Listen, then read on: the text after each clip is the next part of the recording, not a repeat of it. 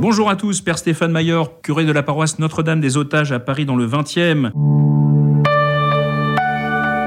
La parabole du Fils prodigue, c'est une parabole qui est propre à Saint Luc au chapitre 15 de son évangile dans un chapitre qui comporte en fait trois paraboles de la miséricorde. La parabole de ce berger qui va chercher la brebis perdue et qui la met sur son dos, et puis la parabole de cette femme qui cherche sa pièce d'argent qu'elle a perdue et qu'elle retrouve dans la maison, et enfin cette troisième parabole qu'on appelle du fils prodigue, qu'on devrait peut-être plutôt appeler le père prodigue, parce que c'est le père qui est généreux dans cette parabole. Mais voilà, elle se situe dans ce contexte, effectivement, des paraboles de la miséricorde. les paraboles de la miséricorde, en fin de compte, sont situées après tout un passage sur la radicalité de la suite du Christ, et notamment le fait de préférer le Christ à tous ses biens, y compris les plus nobles, hein, c'est-à-dire sa famille, ses parents, sa femme, ses enfants, tout ça.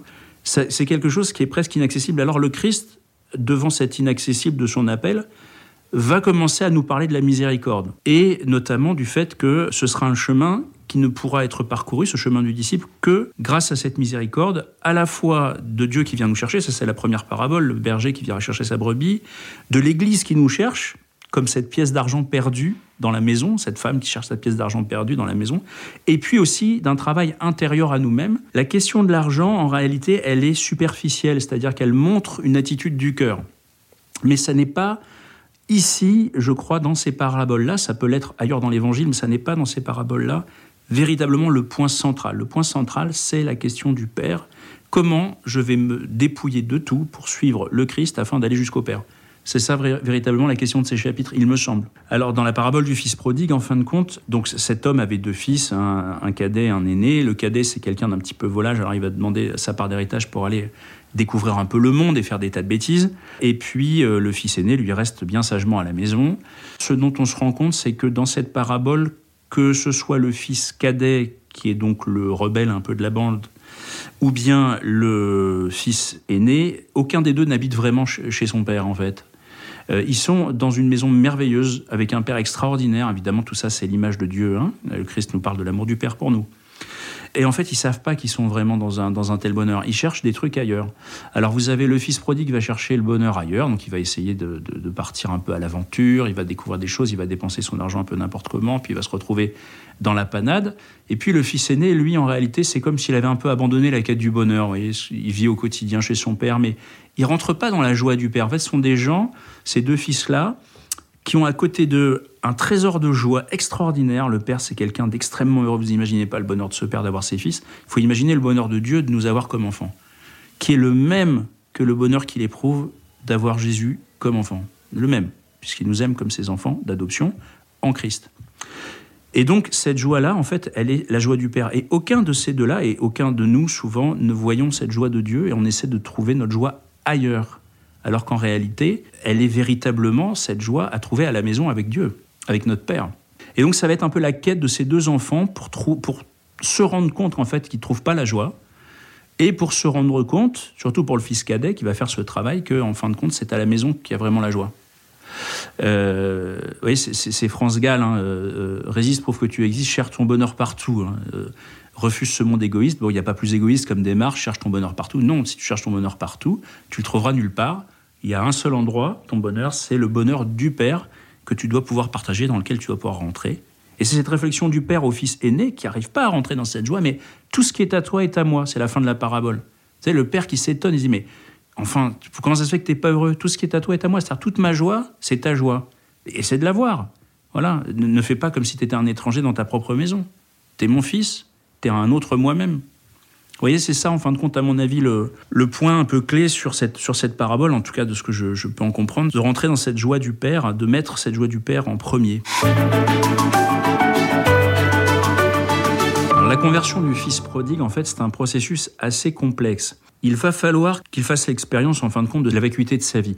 Saint Augustin sera très inspiré par cette parabole. Il dira, euh, c'est vraiment nous-mêmes, en fin de compte, ce vice prodigue, lui-même s'identifie beaucoup en disant, j'étais pendant des années dans la région de la dissimilitude. C'est un peu compliqué, regio dissimilitudinis, ça veut dire dans un endroit où je ne suis pas à ma place.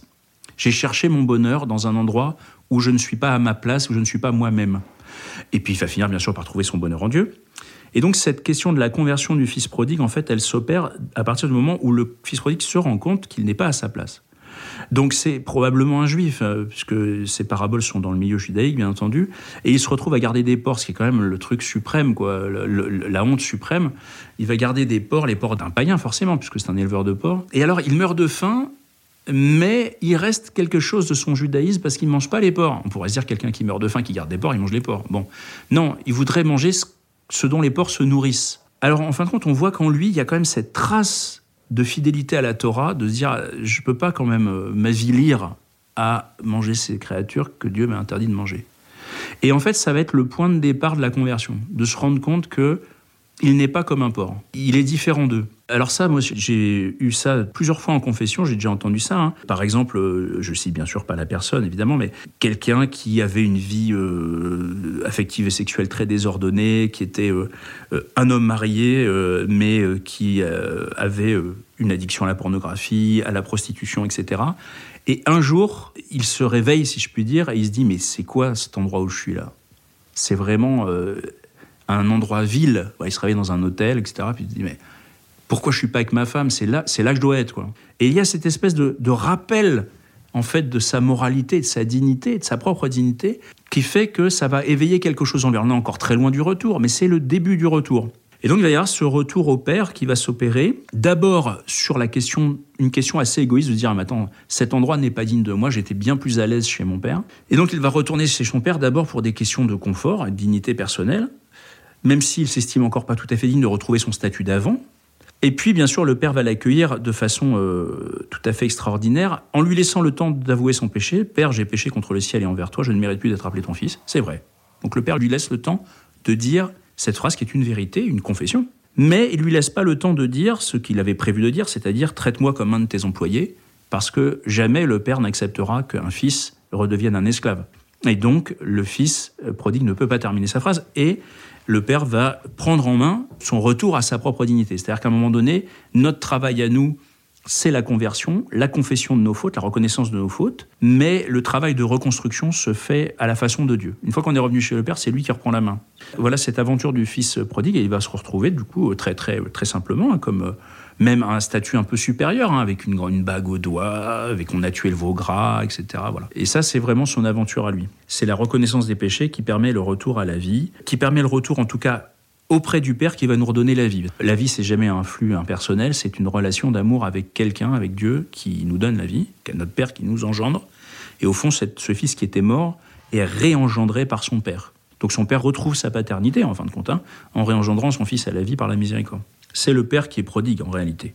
Le fils prodigue, il, est prodigue avec l'argent des autres, alors que le père, bien sûr, il est prodigue de son cœur et de sa miséricorde.